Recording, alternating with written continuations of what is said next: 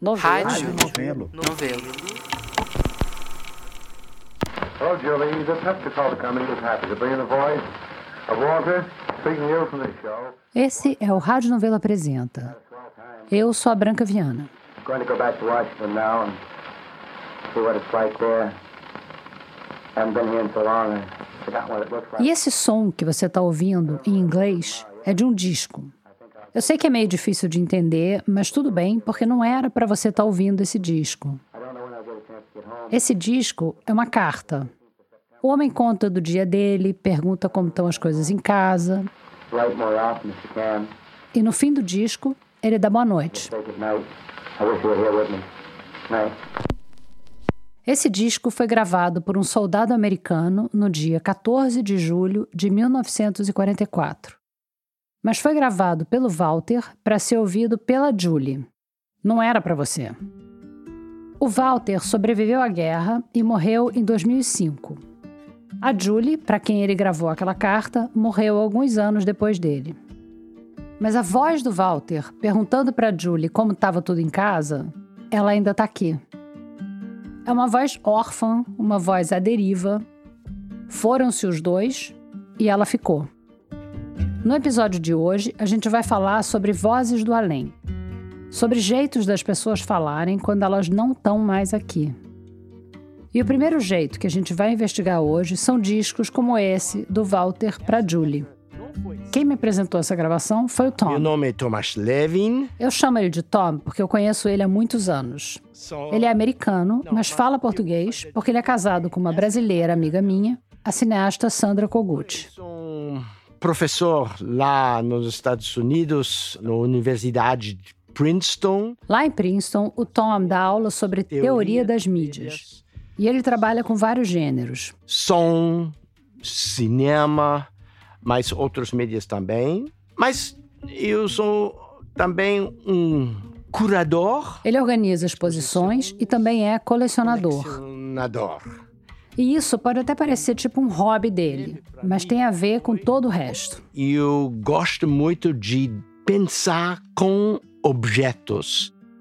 Quando eu sentei com ele para gravar as nossas vozes, o Tom começou a me contar sobre um momento muito específico na história da tecnologia da gravação de áudio.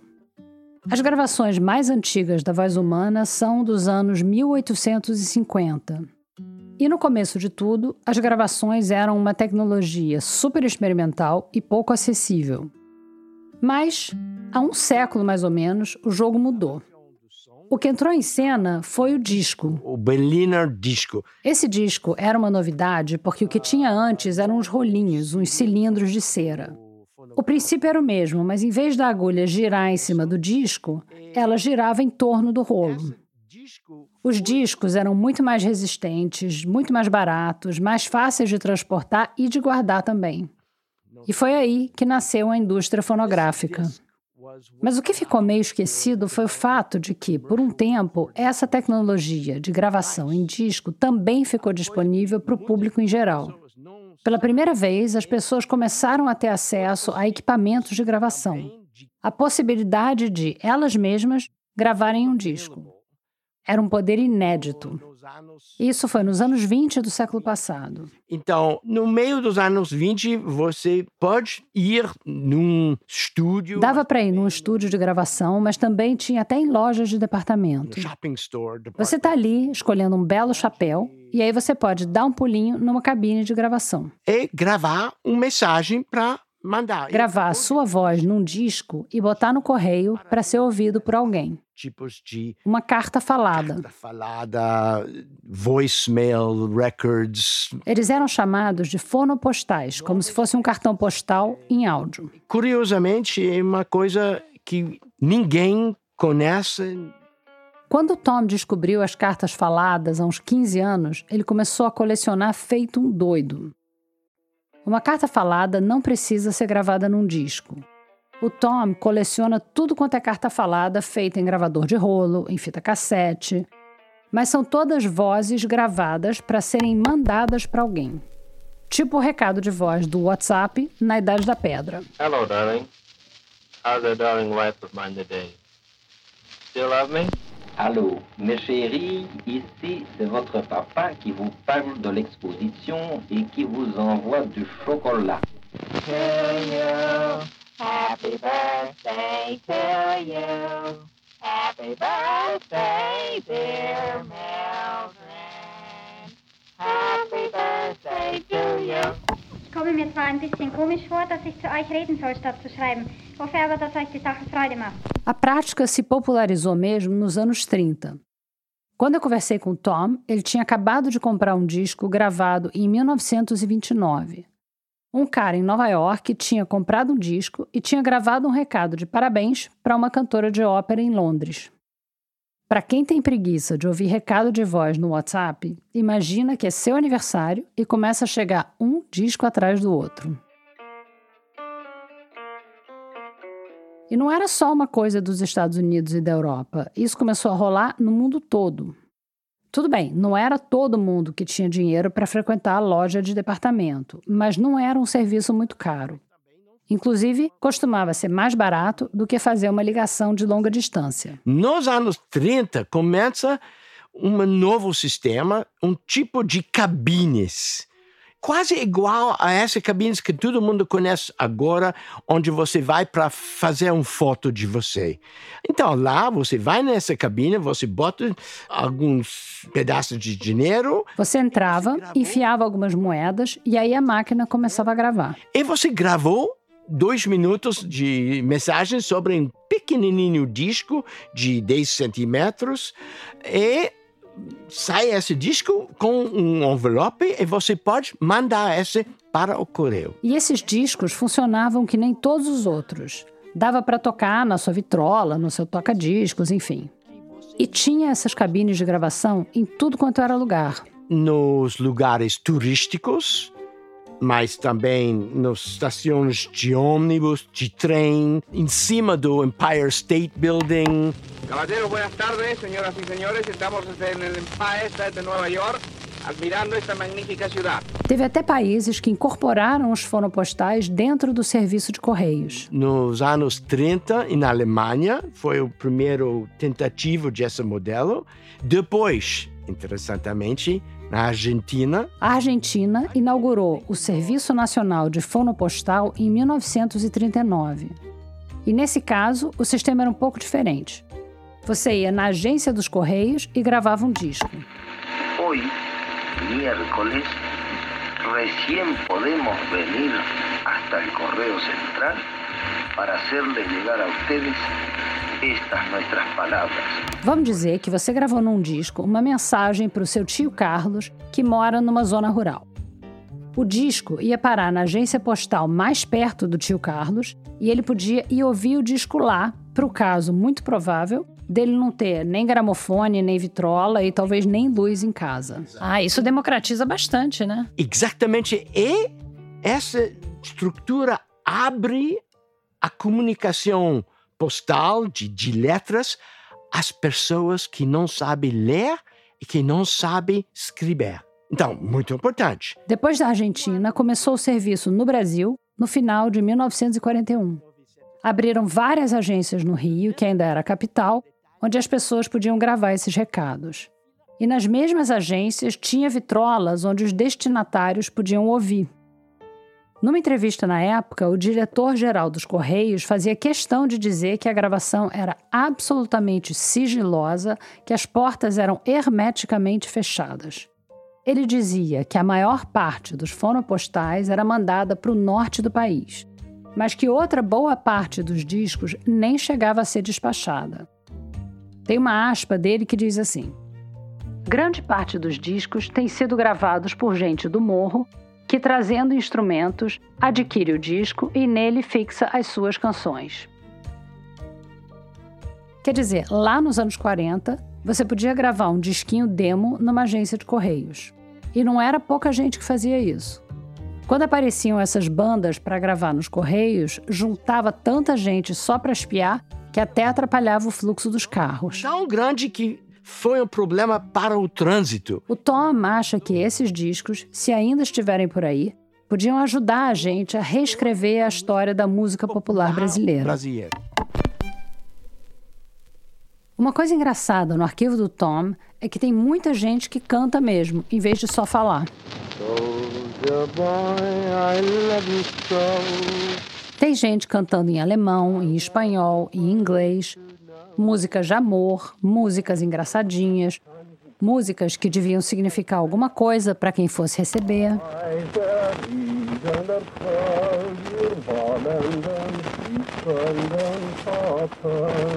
Uma das hipóteses do Tom é que essa é uma vantagem da gravação da voz, da carta falada, sobre a carta escrita.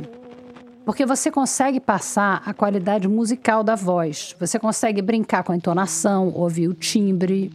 Então, dali a cantar é um pulo. Outra coisa que a gente tem que pensar é como essa experiência devia ser nova, devia ser diferente para quem estava gravando. Tenta esquecer tudo que você já naturalizou e pensar nisso. A ideia de você falar alguma coisa fechado num estúdiozinho, sem ninguém na sua frente, e que só vai chegar no ouvido de uma outra pessoa no futuro. Não tem aquela expressão palavras ao vento? Você falava e o vento ou os correios levavam a sua voz, o seu timbre, para o nunca mais.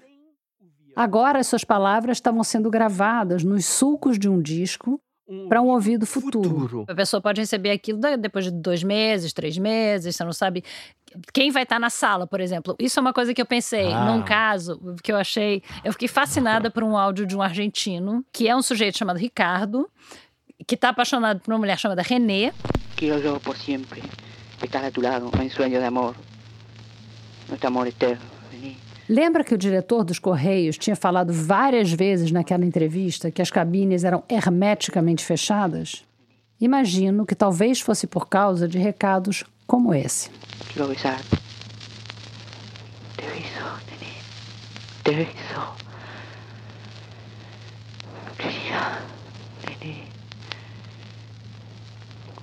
Me quieres, Nene. Me quieres. E ele tá muito apaixonado e ele não vê a René há muito tempo. E ele faz o que eu ouvindo, eu falei, gente, esse homem inventou o phone sex. Porque ele, ele faz. É uma carta de amor, assim, inacreditável. Estás perfumado. E tus lábios lucen el fuego intenso de tu arrebol. Nini, não me olvides nunca, Nini. Ele grava dos dois lados do disco, que nem todo mundo faz, né? E ele suspira, então ele diz: besos, besos, René, besos. Eu finito em mis braços, fechar-te uma vez, mil vezes, os besos eternos de amor. Mas eu fiquei pensando, se a René bota isso na sala da casa dela e ela tá ouvindo com os pais, por exemplo, entendeu? Uf. Isso pode dar uma confusão danada, é. porque é, é, é meio complicado. então, não é nada explícito, obviamente, é um acho que é dos anos 30 esse, mas você sente na voz do cara uma coisa sensual, entendeu? Uma vontade de estar fisicamente com a René. E eu fiquei imaginando isso, porque quando ele gravou, ele não sabe quem vai estar do lado dela quando ouvir, né? Esse é um problema grande que você ouve também sobre muitos discos nesses anos 30, 40. Onde foi o gramofone? Na sala. Quando você bota um disco na sala, não é no seu quarto privado, outra gente pode ficar lá também, completamente. Então, sobre vários discos, você tem essa, como dizer, anxiety. Ansiedade. Ah, essa ansiedade. ansiedade, você pode ouvir essa ansiedade várias formas. Por exemplo, as pessoas falam, oh, meu amor, eu quero... Você sabe que eu quero. Eu estou a tu lado, com meu carinho.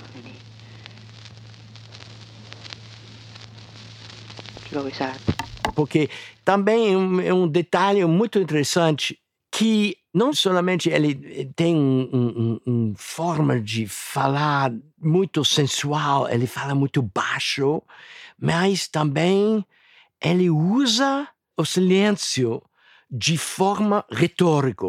Ele, ele não he doesn't fill the sound waves. Ele não. Ele não, ele não enche os silêncios, né? Ele usa. Ele... Esse silêncio é também uma outra forma de. Em inglês, essa chama medium specificity. O silêncio é uma forma de, de falar. Você pode falar coisas com a pausa entre duas palavras que você não pode fazer na carta escrita. Então, o silêncio é uma forma expressiva nesse médium. Às vezes, a ansiedade vem daí mesmo, da vontade de estar com a pessoa para quem você está mandando o recado. Baby, Keiko, honey, I, I want to see you real bad. I, it really hurts me to be away from you like I am. I, at night, I, I can't sleep. I dream about you. I, I say your name in my sleep. Mas também tinha gente que ficava ansiosa só pelo fato de estar tá gravando. I don't know what to say. I'm so nervous. Quando você começa a gravação de um desses discos, essa gravação não para. Não dava para voltar. Não dava para regravar. Então, se você não tem nada para dizer, esse nada também é gravou. É, está registrado. Né? É, é, a estrutura de uma uh, sessão psicoanalítica, onde o fato de não poder falar de uma coisa fala. E também você tem outra coisa que eu gosto muito, eles fala do fato da gravação.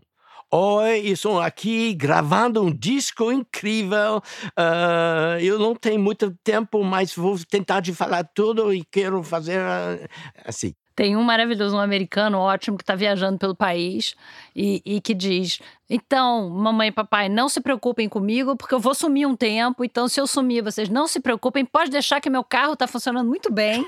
Ele tá ótimo, porque eu acho que a preocupação devia ser essa, né? Isso é nos anos 30, né? O sujeito viajando pelo. Ele diz: Eu tô conhecendo os Estados Unidos inteiro, tô adorando, tô super bem, mas vou dar uma sumida, vocês não se preocupem. Well, sometime around the 1st of December, perhaps a little bit later. I want to caution you not to worry about me because in many instances you will not know where I am, but please don't worry. É uma coisa muito interessante sobre essa mensagem. Nessa viagem que ele fez para todo o país dos Estados Unidos, grande país, em várias cidades ele eu não sei como ele conseguiu, mas ele achar um, um lugar para fazer uma gravação e tem uma série de discos dele? Você tem uma série de discos dele? Dele. Você tem, você tem o percurso da viagem dele, um pedaço, pelo menos. Que maravilha! Lois Book, it's been a long time. I'm talking from Hot Springs and more or less the same sort of a little place that I essentially were recording from Dallas not so long ago. Hoje eu sou no Texas. Esse último pedaço de Louisiana foi um pouquinho longe, mas estou vivendo. Muito interessante. Incrível. Você tem eu penso que foi oito discos sobre essa viagem. O Tom está nessa longa viagem com os fonopostais faz uns 15 anos. Ele ama feiras de antiguidade, mercado de pulgas, que são o tipo do lugar onde você encontra coisas que você nem sabia que podia querer. E foi numa dessas feiras que ele achou o primeiro fonopostal dele. E eu descobri um desses discos dentro de um envelope. Eu comprei, porque eu, esses tipos de coisas nunca viu essa, então eu queria saber mais, então eu começar a fazer a pesquisa, sabe, onde tem outros. Naquele dia, o Tom caiu dentro de um buraco porque não existia uma coleção desses discos no mundo e não existiam estudos sobre eles. Na verdade, até hoje não existe um arquivo especializado nisso. Mas no mundo, milhões desses discos foram gravados ao longo de décadas. Onde eles foram parar? Como é possível que não tenha ninguém estudando isso? Além do Tom, claro. O Tom tem uma suspeita. Porque uma pergunta que muita gente faz quando sabe da coleção é: tem gravação de gente famosa? E sim, tem algumas. Mas a maior parte e quase toda a coleção do Tom é de gente comum falando sobre coisas comuns. A comida, os carros, temperatura. O, o dente do bebê. Dorothy left the baby with my aunt. O dente do bebê. A vida cotidiana não são espetaculares, mas são muito interessantes. Mas para um tipo de pensamento acadêmico que quer os grandes momentos da história, esses não são grandes momentos, mas esses pequenos momentos têm muitas coisas para dizer a nosso tempo. Os fonopostais são um museu dos pequenos acontecimentos, da vida comum. E além disso, eles são um prato cheio para os linguistas. Porque tem vocabulário, accents, sotaque e também expressões que não existem mais. Dá para sentir isso quando você está ouvindo. O tom de voz é antigo. É uma coisa muito difícil de captar, mas inconfundível quando você ouve. Tem um deles que é em alemão, que eu não consegui entender, mas como o teu arquivo é muito bem organizado, tem uma descrição né, da, do que está acontecendo. E aí é um pai e uma mãe gravando para os filhos. Hum. E aí Tem uma hora que a mãe diz: Quando não estivermos mais aqui, esse disco fica de lembrança para vocês. Sollten wir einmal später nicht mehr sein, so soll das nur ein kleines Andenken sein. Essa também é uma forma dessa ansiedade sobre o ouvido futuro. Por quê? Quando eu falo, eu não sei se quando essa gravação vai ter ouvido. Pode ser hum, semana próxima, mas pode ser também 40 anos depois. A gravação separa a voz do corpo. E no fim, a voz é tudo que sobra. O Tom me disse também que esse disco específico, da mãe alemã, é um exemplo da importância dos envelopes. Porque quando você consegue achar um fonopostal com um envelope, isso te diz muita coisa sobre esse fonopostal. De quem, para quem, de onde, para onde, em quais circunstâncias. Esse disco foi gravado no meio dos anos 30, numa feira tecnológica dos fascistas. Então, foi um, um, um, tipo de competição. Vem gravar seu voz, a gente quer a voz da Alemanha. E se você pode pegar esse disco como souvenir. Mas então você deve pensar, essas pessoas estão gravando esses discos e no lado deles teve dois soldados Uau. nazi. Então, eles estão falando, mas também tem lá uma forma de ouvir proximal né, no momento, mas é uma forma de censura. Entendi, porque tem um ouvinte que é o soldado que está ali em pé do lado ouvindo tudo que você está gravando, né? também Então por isso que eles ficam falando, sejam bons alemães, pensem na Alemanha, né? Und nur euer Bestes wollen. Und euch, liebe Jungs, zu tüchtigen deutschen Menschen erziehen. É muito diferente essa, essa carta Exactly. das outras que você vê de pais e mães mandando para os filhos, né? Não tem a conversa do, do dente do bebê, ninguém vai falar da- da- das férias na praia, né? O Tom também tem exemplos da versão americana dessa censura prévia aos recados. Porque as cartas faladas que os soldados americanos mandavam para os pais também eram censuradas. O correio durante a guerra é sempre censurado. Agora, para mim, é bem fácil pegar um arquivo de som e cortar um pedacinho que eu não quero que saia. Mas como dava para fazer isso em 1940? Hello, Mr. and Mrs. Uh, C.M. Beesman of uh, Reisterstown, Maryland. The Pepsi Cola Company are very happy to send you the voice of your soldier son. Corporal in the U.S. Army, Clarence M. Beesman. Here he is. Hello, Mom and Dad.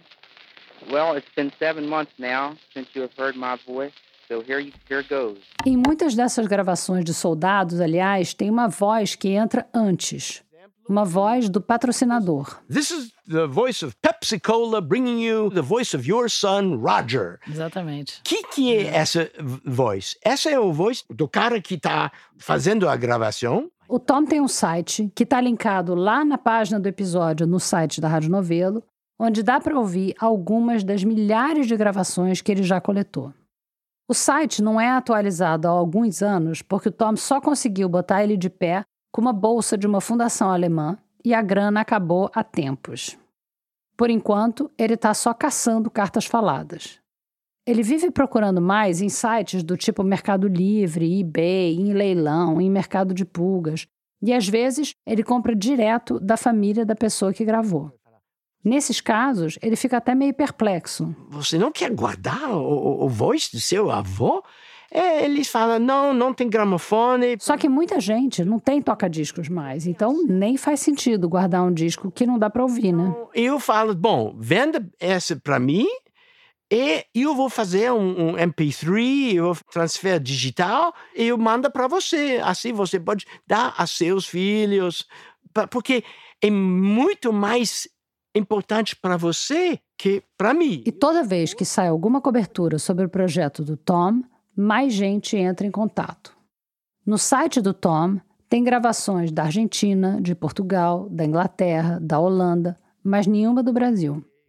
Mas na coleção dele tem. Eu estou indo na, na Praça 15 uh, para ver uh, se eu posso achar outros. É, é, é, muito difícil. Um dos problemas é que esses discos eram bem mais finos do que um disco de música. Era por isso, em parte, que eles eram tão baratos. Mas se você tocasse demais, uma hora a agulha simplesmente furava o disco. Por isso que quando o Tom consegue um disco desses, ele normalmente toca só uma vez na hora de digitalizar. Ok, now let's go to Brazil. E agora, depois de todo esse suspense, vamos ouvir um genuíno fonopostal brasileiro. Alô, alô, amigos, bom dia, boa tarde, boa noite. Então vocês que ouviram a minha voz como speaker improvisado, gostaram? Sim? Ah, não gostaram? Que injustiça. Pois olhem, minha mãe, antes mesmo de me ter botado neste mundo tão cheio de baboseiras, dizia a todas as pessoas conhecidas que eu havia de ser um ótimo speaker. Mentira? Quem foi que disse mentira por aí? Ah, foi você? Oh, mas não faça isso. Que deselegância. Não se invente assim uma pessoa queimar roupa. Pois olhem, tanto tinha razão para se pensar que agora vocês estão me ouvindo e conhecendo minhas belíssimas qualidades é verdade que há 90 anos atrás não havia rádio, mas ela possuía a convicção de que eu seria um bom, um ótimo speaker. E vocês que são meus amigos, meus parentes, respondem uma vez. Sou ou não sou o tal? Deixe-se de vergonha. Não falam? Então, boas festas e bichas. Agora, como não tenho terminado o que eu queria dizer, quero fazer uma saudação à garotada essa garotada, o Marcos, o Juarez, o Zequinha, o Antônio, a todos os garotos, eu quero fazer a minha saudação, saudação de, de garotos, de garotos, vamos dizer, de garoto para garoto. Muito bom, muito bom ele. Impressionante, não? A gente sabe muito pouco sobre esse disco por enquanto. Não tem nada escrito nele, e no envelope diz que foi gravado em dezembro de 1943, do Alberto para Beatriz, no aniversário dela. Mas como o homem na gravação não menciona nenhum desses nomes, nem dá parabéns para Beatriz, é possível que a gente esteja diante de um caso de identidades ou de envelopes trocados. De qualquer forma, o que eu achei mais interessante ouvindo esse fórum postal específico é que o cara está impostando a voz como se ele estivesse falando para multidões, para uma plateia, ou então no rádio. Ele está fingindo uma forma de telefonema, mas essa mostra que ele está imaginando o ouvido que não existe nesse momento da gravação. Essa é bem interessante. Você não sabe agir diante do microfone. Então você pega os modelos que tem. Tem o rádio, tem os discos de música. E o outro tipo de voz sem corpo que as pessoas conheciam na época era o telefone. Pelas contas do Tom, devem ter sido gravados algumas dezenas de milhares desse tipo de disco no Brasil nos anos 40, mas pouquíssimos deles sobreviveram. O serviço ainda voltou a funcionar no final dos anos 70, agora em forma de fita cassete. E o Tom até foi na sede dos Correios tentar achar alguma, mas ele só ganhou uma fita virgem. A foto está lá no nosso site. As cartas faladas, os cilindros, os discos, as fitas, os recados gravados de uma voz para um ouvido podem contar toda uma outra história da comunicação no século XX, da música e da vida cotidiana também. O Tom tem até um fórum postal português de parabéns que parece muito um precursor das figurinhas de WhatsApp. Muitas felicidades, muitos anos de vida. Muitos parabéns, Dona Maria. E uma das gravações que eu achei mais tocantes na pequena seleção que está no site do Tom é justamente de Portugal. Boa parte das gravações dele são de homens que estão viajando ou indo para a guerra, mandando as vozes deles para as mulheres. Mas essa é de uma mãe, ou de quem eu suponho que seja mãe, ou uma tia talvez, tentando fazer uma criança bem pequena falar para mandar um recado para o pai. E ela tem poucos segundos para fazer isso. Pai!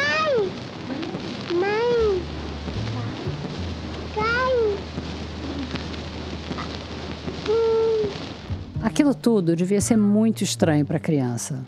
O pai não está ali naquela salinha. E ele não está do outro lado de um telefone. Mas, em algum momento, o ouvido dele vai estar tá lá.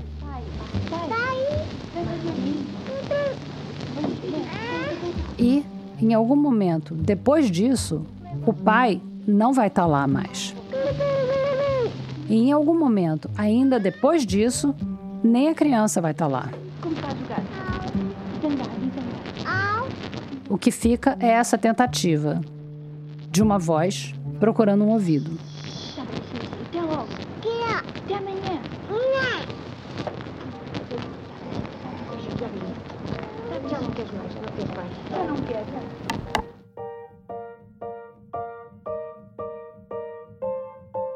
Agora vai ser meu momento utilidade pública.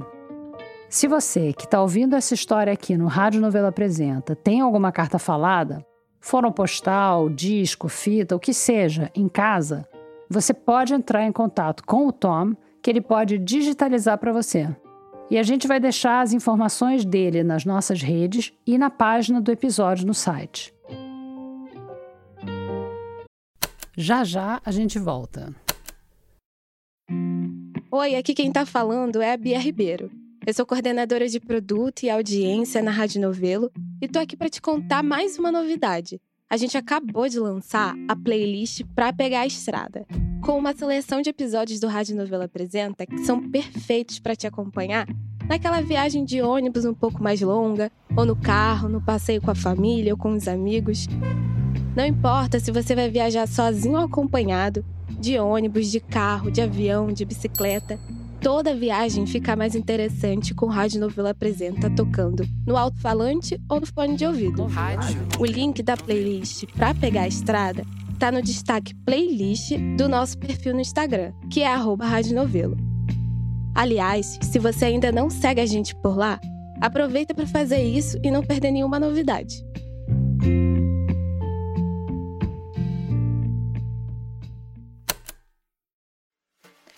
Na revista Piauí de maio, João Batista Júnior teve acesso aos inquéritos que revelam o passado violento do ex-policial militar Guilherme Derrite, hoje secretário de Segurança Pública de São Paulo. Luiz de Maza argumenta como a realidade desagradável da extrema-direita levou parte da inteligência brasileira ao culto e à simbologia de Caetano Veloso para resgatar uma autoimagem do país que não existe mais e Fernando de Barros e Silva busca, num seminário da Esfera Brasil em São Paulo, o quadro que define o atual momento político em que o PIB tenta apresentar Tarcísio de Freitas como um político de centro. No computador, celular ou no papel, assinantes leem esses e outros textos com exclusividade. Saiba mais em revistapiauí.com.br. Agora, todo o nosso primeiro ato foi sobre vozes sem corpos. Gravações que permitem que uma pessoa fale, mesmo quando ela não está mais aqui. Mas e quando fica só um corpo? Quem vai responder a essa pergunta, no segundo ato, é o Tiago Rogero. Tudo na vida é uma questão de perspectiva, né? Por exemplo, para quem nasceu e cresceu num país frio, tipo, sei lá, o Canadá, o inverno de São Paulo é fichinha. A pessoa já naturalizou o frio, fazia parte do dia a dia dela. E o ser humano costuma ser bem adaptável. A gente acaba naturalizando as coisas quando tem muito contato com elas. O que para umas pessoas pode ser amedrontador, para outras pode ser encarado com naturalidade. Desde o início da faculdade, eu sempre gostei muito da área de penal, é, área criminal, enfim. Acho também muito de onde eu vim. Meu pai foi agente penitenciário, minha mãe se aposentou como agente penitenciária. que hoje em dia é Polícia Penal, né? Então eu sempre frequentei o ambiente criminal como um ambiente da minha rotina. Então, eu ia buscar minha mãe no presídio. Esse ambiente muito hostil, muito duro, muito violento, sempre foi uma rotina dentro da minha casa. Uma coisa muito importante que eu tenho que falar também, né, é que eu sou branca. Então, eu perceber o olhar que tinham sobre mim era completamente diferente sobre o olhar que outras pessoas recebiam. E eu sempre me achei assim muito progressista por olha como eu sei que eles estão infringindo os direitos humanos e que absurdo. Esta é a Amanda Quaresma. Eu sou pesquisadora da área do direito, mas eu gosto de dizer que eu juro que eu não sou aquele, aquele tipo de pessoas do direito, porque o pessoal do direito é meio chato, né? é muito burocrático e se acha o supra-sumo. Então, eu tento ser uma pessoa do direito que está criticando justamente. Eu entrei no direito para falar mal do direito. Eu sou mestra em direito pela UFBA, sou de Salvador, sou apaixonada pela minha cidade. Na faculdade de Direito, ela acabou se interessando bastante por uma disciplina em específico. Foi medicina legal. E um lugar bom, quer dizer, um lugar para conhecer a parte prática da medicina legal é o Instituto Médico Legal, o IML. Ah, e aí, no final do semestre, sempre tem uma visita técnica no IML, no Instituto Médico Legal, para a gente conhecer como é que funciona, qual seria o, o, o fluxo, um percurso de uma pessoa que chega lá para fazer alguma perícia. E aí, uma das partes dessa visita é acompanhar uma necrópsia, né? E aí, eu lembro que eu cheguei lá no, no IML, era uma segunda-feira, e aí os funcionários do IML, quando viram um monte de jovem assim chegar vestido de jaleco, começaram a falar: opa, vocês deram sorte hoje, tá cheio, o final de semana foi movimentado, tem muitos corpos e tal. E aí tiveram dois corpos assim que me chocaram muito. Um de uma senhora que, assim, na minha cabeça ela tava parecendo que tava dormindo. Que você via, assim, ela toda arrumadinha, ela tava com uns brincos de bijuteria, assim, colorido. É, ela tava com uma camisolinha rosa e tava enrolada num lençol, assim, florido. Bem aquela coisa de, de vó mesmo, assim, toda parecendo que tava dormindo. E ela tava deitada, assim, na maca. E aquilo me chocou muito. Meu primeiro pensamento foi: Meu Deus, o que, é que essa senhora tá fazendo aqui? Essa senhora era branca, né? E aí eu meio que fiquei com aquela sensação de pesar por aquela senhora estar tá naquele ambiente tão duro, né? E aí o restante dos corpos, quando se olhava assim por cima, não me causavam esse sentimento de pesar, essa estranheza daqueles corpos estarem ali.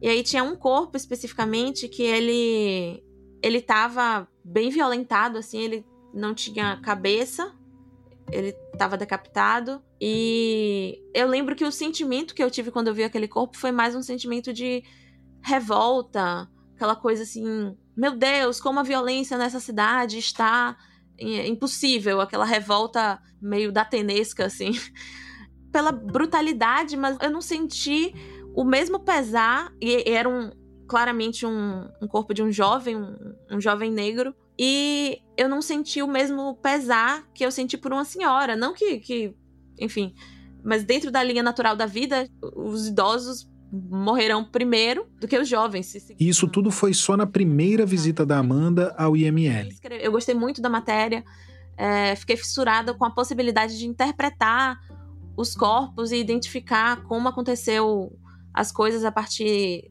é, da observação, né? E aí eu me inscrevi como monitora da disciplina e aí eu comecei a acompanhar os alunos nas próximas visitas, né? Então eu fui no IML diversas e diversas vezes. E aí teve um outro corpo, assim, que foi muito chocante para mim, que foi, mais uma vez, um, um, um jovem negro, né? E ele, assim, pelas marcas do corpo dele, claramente ele tinha é, sido executado, muitas perfurações na cabeça, em todo o seu corpo, assim. E aí eu tava mostrando, apontando, né? Olha, aqui é uma entrada de bala, aqui é uma saída, mostrando as diferenças para os alunos. Até que eu reparei que no braço dele ele tinha uma tatuagem. Uma tatuagem recém-feita, assim. Sabe quando você faz a tatuagem fica aquela casquinha ainda de, da tinta saindo um pouquinho? Eu sinto vergonha de falar isso, porque eu só consegui sentir o pesar que eu senti por aquela senhora no início quando eu vi essa tatuagem, o que é muito idiota, né? Porque, enfim, eu consegui enxergar a minha realidade naquele jovem porque eu pensei, meu Deus, ele morreu e ele não viu a tatuagem dele pronta, porque não estava cicatrizada. Fui pro estacionamento, me tranquei no carro e comecei a chorar. Porque não é que antes eu não sentisse, claro que um sentimento de injustiça e tal, por todos aqueles corpos, a maioria jovens, a maioria negros. Claro que eu sentia um incômodo, mas nenhum me fez perceber da, da finitude da vida, assim.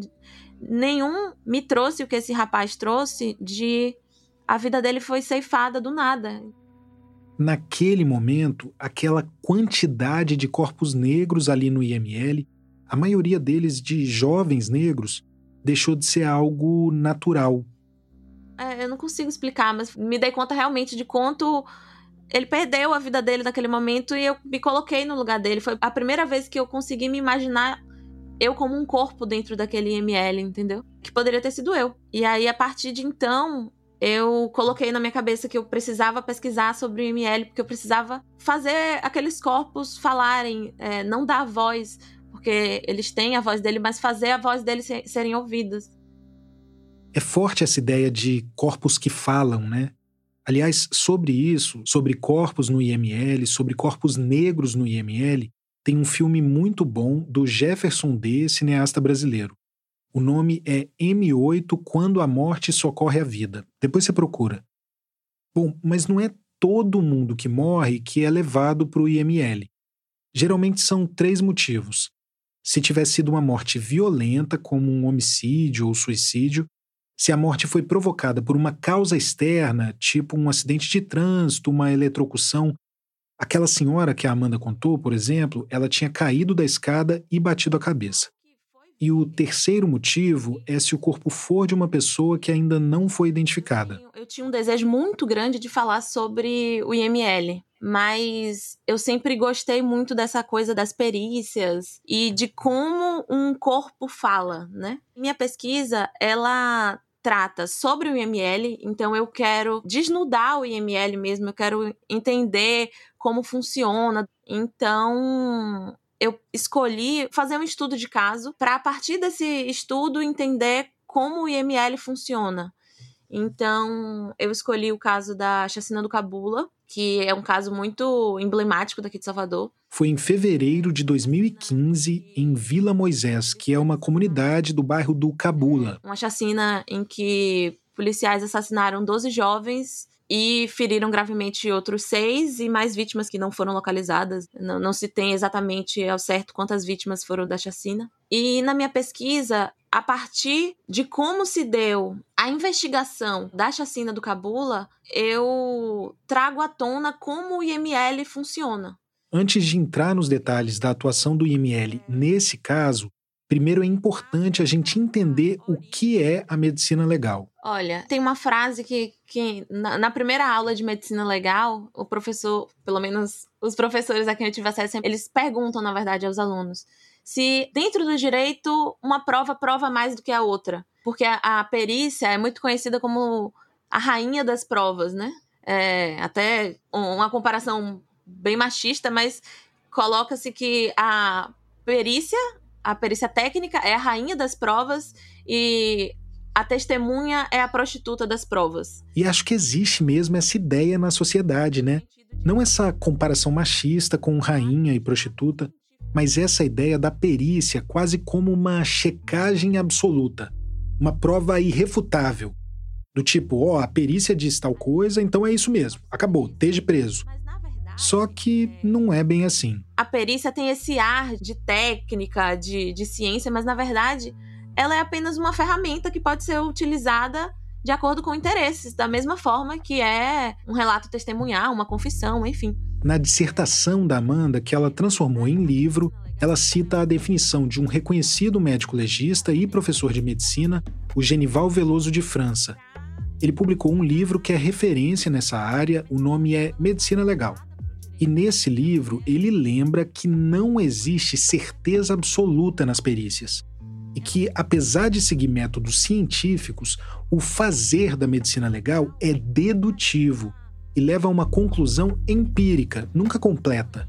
É sempre uma probabilidade. Por exemplo, se eu tenho um ferimento no, no meu braço, não necessariamente o perito ele vai conseguir descobrir o que é que causou aquilo. Se foi uma faca, se foi, sei lá, uma espada, um facão, um machado. A partir daquela ferida, ele vai perguntar para aquela ferida, né? E analisar. Aqui pode ter sido um, um, facão? Pode. Pode ter sido uma faca? Pode. É preciso fazer perguntas. Sem a, as perguntas certas, às vezes você não interpreta o que aquele corpo está dizendo, né?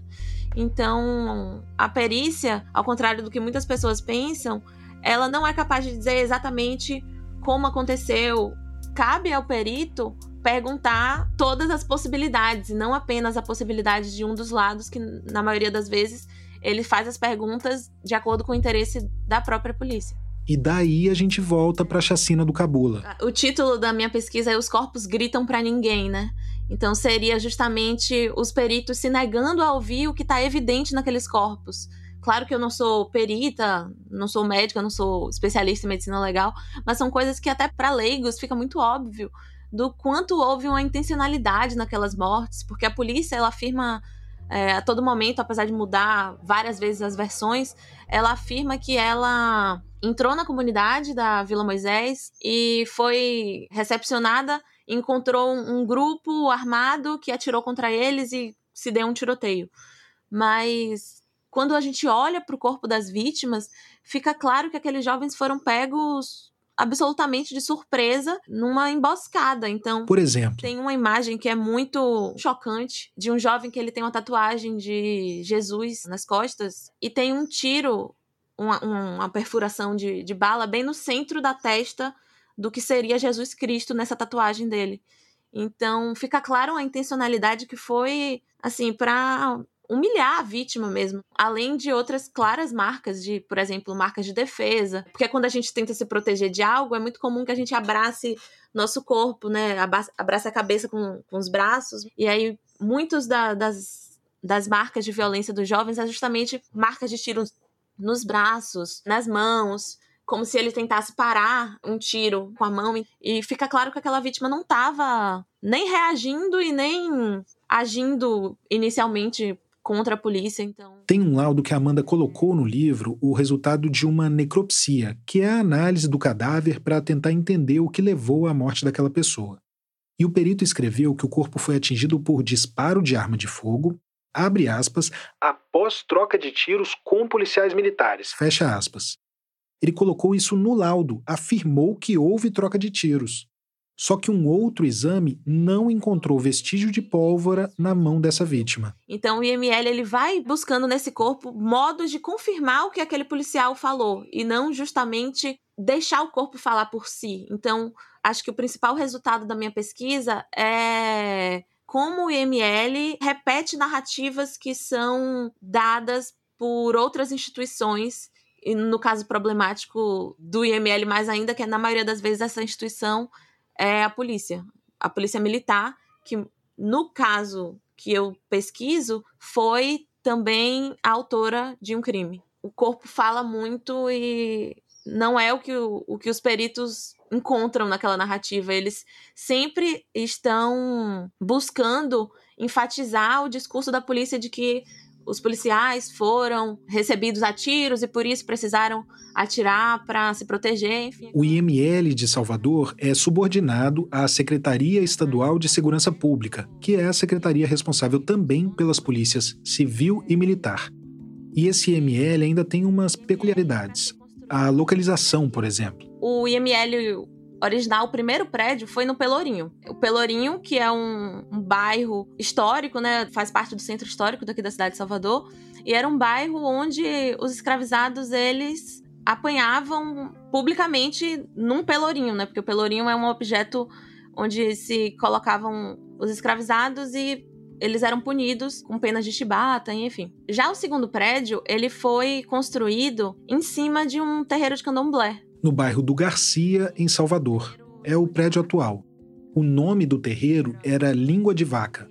Foi fundado entre o fim do século XIX e o começo do XX, ali a virada dos 1800 para 1900. e foi desapropriado pelo governo da Bahia para a construção do Departamento de Polícia Técnica, onde fica o IML.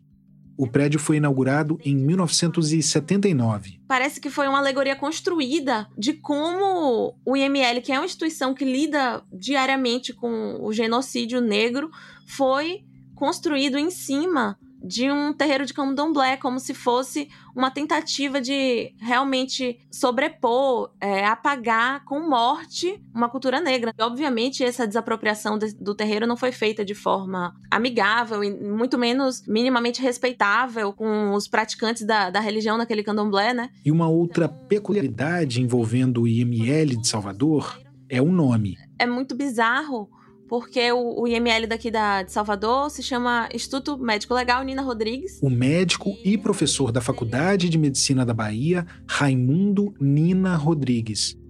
Ele foi um dos principais nomes no Brasil do racismo dito científico. E eu friso o dito porque de ciência e método científico aquelas ideias não tinham nada. O Nina Rodrigues defendia abertamente que as pessoas brancas pertenceriam a uma raça superior, e ele via nas relações interraciais, que à época eram chamadas de mestiçagem, uma degeneração. Ele defendia também que esses povos ditos inferiores, os pretos, os pardos, enfim, os afro-brasileiros, eram pessoas que tinham uma predisposição para o crime. E Nina Rodrigues, ele assim, é conhecido como o pai da criminologia brasileira. Ele trouxe os estudos de César Lombroso, que foi um, italiano europeu, que ele, a partir de elementos fenotípicos, né, de traços do corpo negro, então tamanho de nariz, tamanho do crânio, tamanho da cabeça, cor da pele. Ele foi metrificando e colocando esses traços negros como a razão da violência. Ele identificava no corpo negro as causas de um ser violento, né? De novo, racismo dito científico. Nunca houve nenhuma comprovação científica para nada disso. Era groselha racista e supremacista fantasiada de ciência. Nina Rodrigues, ele fala assim com todas as letras explicitamente o negro é pior do que o branco, a mestiçagem que ele eu tô falando nos termos de Nina Rodrigues, né? Da mistura do branco com o negro, vai criar uma sociedade desnaturada, uma população agressiva, uma população fadada ao fracasso. Bom, mas daí o Nina, quando era professor da Faculdade de Medicina da Bahia, foi um grande entusiasta da criação de um instituto médico legal. Ele acabou morrendo antes de ver o instituto pronto e por isso colocaram o nome dele como uma homenagem quando o IML foi inaugurado em 1906. Um instituto que está lidando ali com o genocídio negro ser nomeado em homenagem a Nina Rodrigues, que traz toda essa absoluta abjeção ao negro, é um absurdo. O genocídio negro. Essa é uma expressão que ficou conhecida graças ao livro O Genocídio do Negro Brasileiro, do intelectual Abdias Nascimento. E é difícil pensar num lugar que represente mais o genocídio das pessoas negras do Brasil do que os institutos médicos legais. É para lá que vão as vítimas de mortes violentas. E essas vítimas são majoritariamente negras, desproporcionalmente negras. O Brasil é de longe o país com o maior número absoluto de assassinatos do mundo. O líder. Nenhum outro país tem tanta morte em quantidade. E quando a gente olha para a taxa de mortes violentas por cada 100 mil habitantes, a nossa taxa é a oitava mais alta do mundo. E quem morre de forma violenta aqui é negro. Pretos e pardos representam 77% das mortes violentas intencionais segundo o Anuário de Segurança Pública de 2023. Veja, nós somos 56% da população, mas somos 77% dos que sofrem mortes violentas.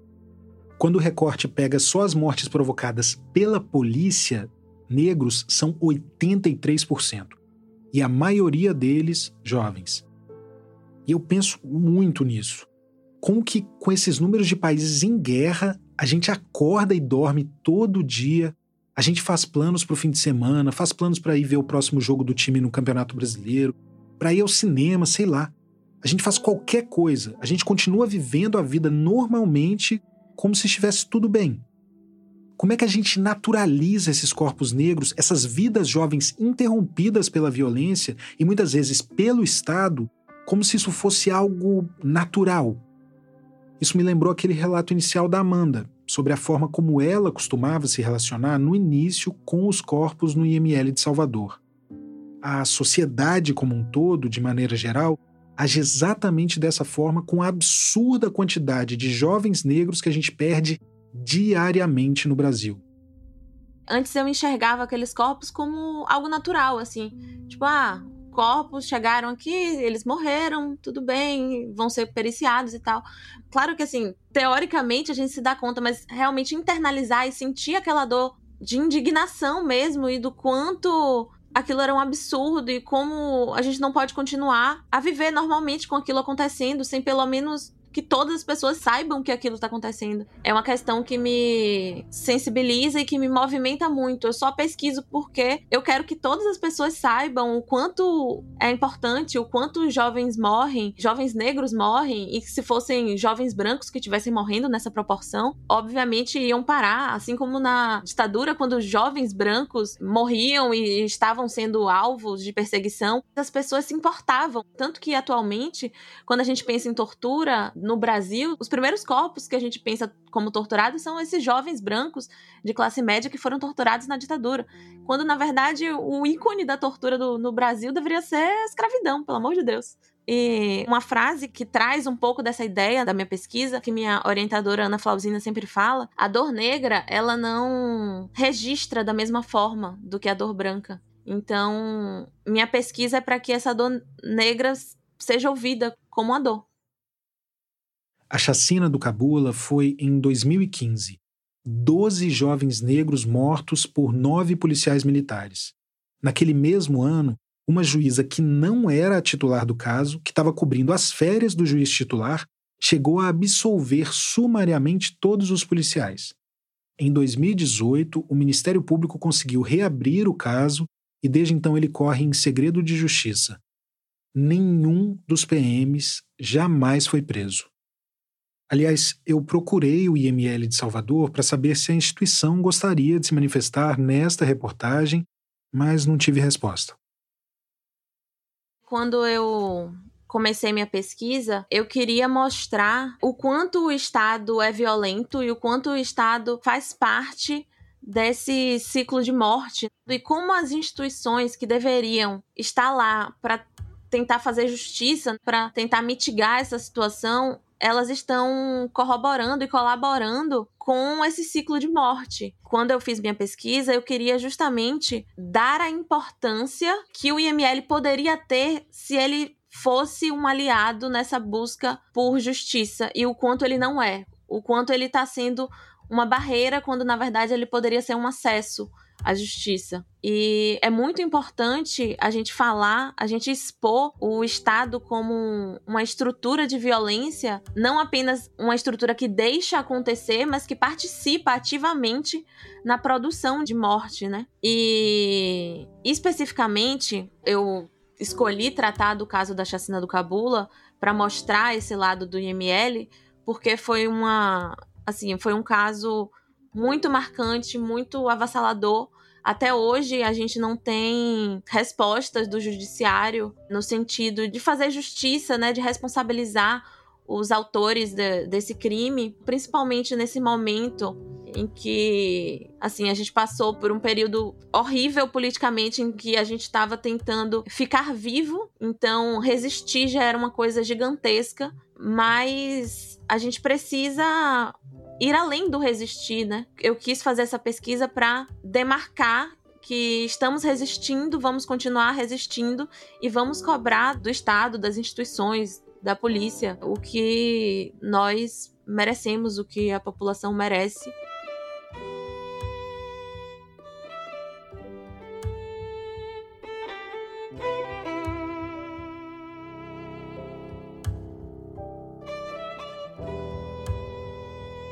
Esse foi o Tiago Rogero, colaborador da Rádio Novelo.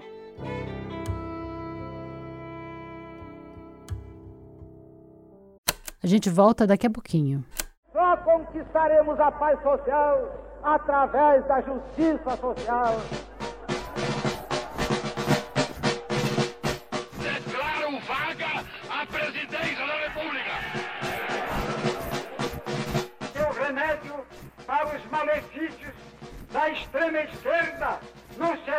nascimento de uma direita reacionária.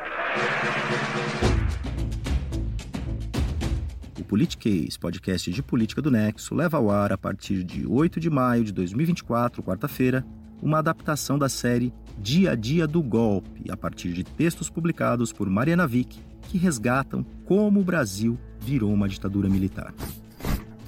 Em cinco episódios, você vai acompanhar a sequência de fatos ocorridos em datas-chave de 1964, do discurso de Jango na Central do Brasil à posse de Castelo Branco, primeiro general-presidente de um regime autocrático que duraria 21 anos.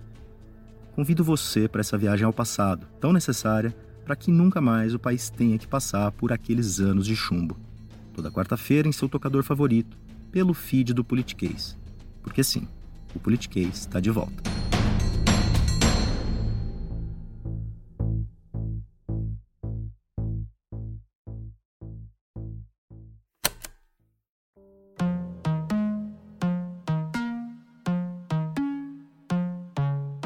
Obrigada por ouvir mais um episódio do Rádio Novela Apresenta. No nosso site, a gente deixou linkado o projeto do Tom, onde você consegue ouvir 39 fonopostais. E a gente também garimpou mais algumas gravações pelo YouTube, tá tudo separadinho ali. E tem também um link da dissertação da Amanda sobre a chacina do Cabula. Ela escreveu um livro a partir da pesquisa dela e tá procurando uma editora. Fica a dica. Se você tiver uma ideia de história pra gente, você pode dar uma olhada no site na seção Envie uma pauta, onde a gente explica que tipo de história a gente está procurando. E não esquece de seguir a gente no Twitter e no Instagram, no arroba Rádio Novelo. O Rádio Novelo Apresenta é um original da Rádio Novelo. A gente tem o apoio da Open Society Foundations. Tem episódio novo toda quinta-feira. A direção criativa é da Paulo Scarpim e da Flora Thomson Devô, e a produção executiva é do Guilherme Alpendre. A gerência executiva é da Marcela Casaca e a gerência de produto é da Juliana Jäger. Nossos produtores sênior são o Vitor Hugo Brandalize, a Evelyn Argenta, a Bia Guimarães e a Sara Zoubel. As produtoras da nossa equipe são a Bárbara Rubira, a Natália Silva e a Júlia Matos. A checagem desse episódio foi feita pelo Gilberto Porcidônio e pela Luísa Silvestrini. Nesse episódio, a gente usou música original de Kiko Dinucci e também da Blue Dot. A mixagem é do Pipoca Sound. O desenvolvimento de produto e audiência é feito pela Bia Ribeiro. O Gilberto Porcidônio é o responsável pelo conteúdo e engajamento das nossas redes sociais. O design das nossas peças é do Matheus Coutinho. Obrigada e até a semana que vem.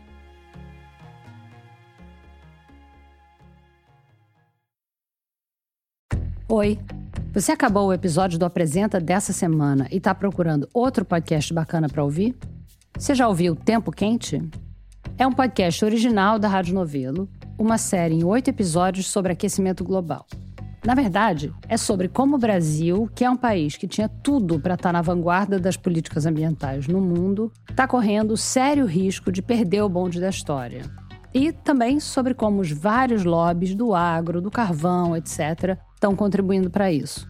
Vai lá no seu aplicativo preferido de podcasts ou no nosso site e procura Tempo Quente. Você não vai se arrepender.